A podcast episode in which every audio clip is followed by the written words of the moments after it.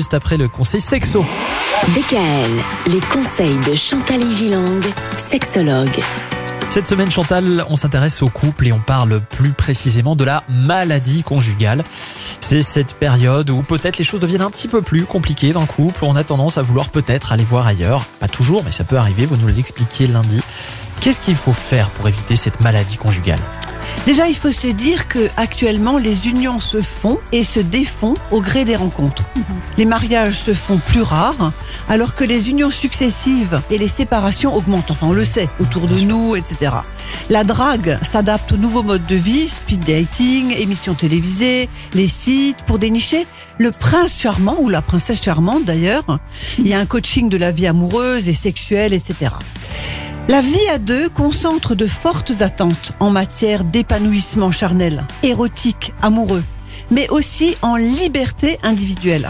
Et les infimes détails du quotidien peuvent se transformer rapidement en tension, en conflit, voire en enfer conjugal. Je trouve qu'on a moins de patience pour cultiver le couple et faire en sorte qu'il aille à peu près bien. Il faut avoir envie aussi. Oui, Mais il y a- il y, a quand même encore des couples qui durent, rassurez-nous. oui, il n'y a pas que des couples en voie de disparition. Tous les anciens garde-fous euh, parfois cèdent quand même. hein. La religion, on jurait fidélité à- à l'Église et, et au Christ.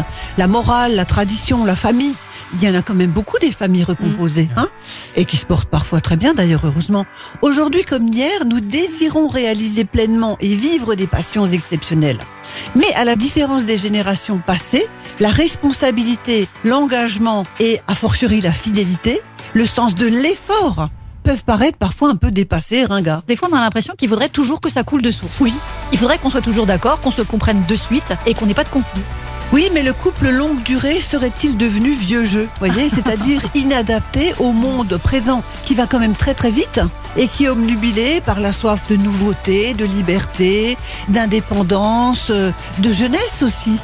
Moi, j'ai des garçons de 30 ans qui me disent Oh, ça m'embête d'avoir 30 ans et d'avoir un enfant ou deux. Moi, je me suis refait une vie de jeune homme. euh, Je préférais avoir 20 ans. Finalement, la maturité n'est pas forcément mise en, en avant. Voilà. Oui. Et pourtant, euh, de ce que je peux entendre autour de moi, généralement, les couples qui durent, l'amour inconditionnel, Oui. c'est quand même celui qui fait rêver. Alors comment faire pour que votre couple continue de faire rêver Les bons conseils, c'est vendredi. DKL. Retrouvez l'ensemble des conseils de DKL sur notre site internet et l'ensemble des plateformes.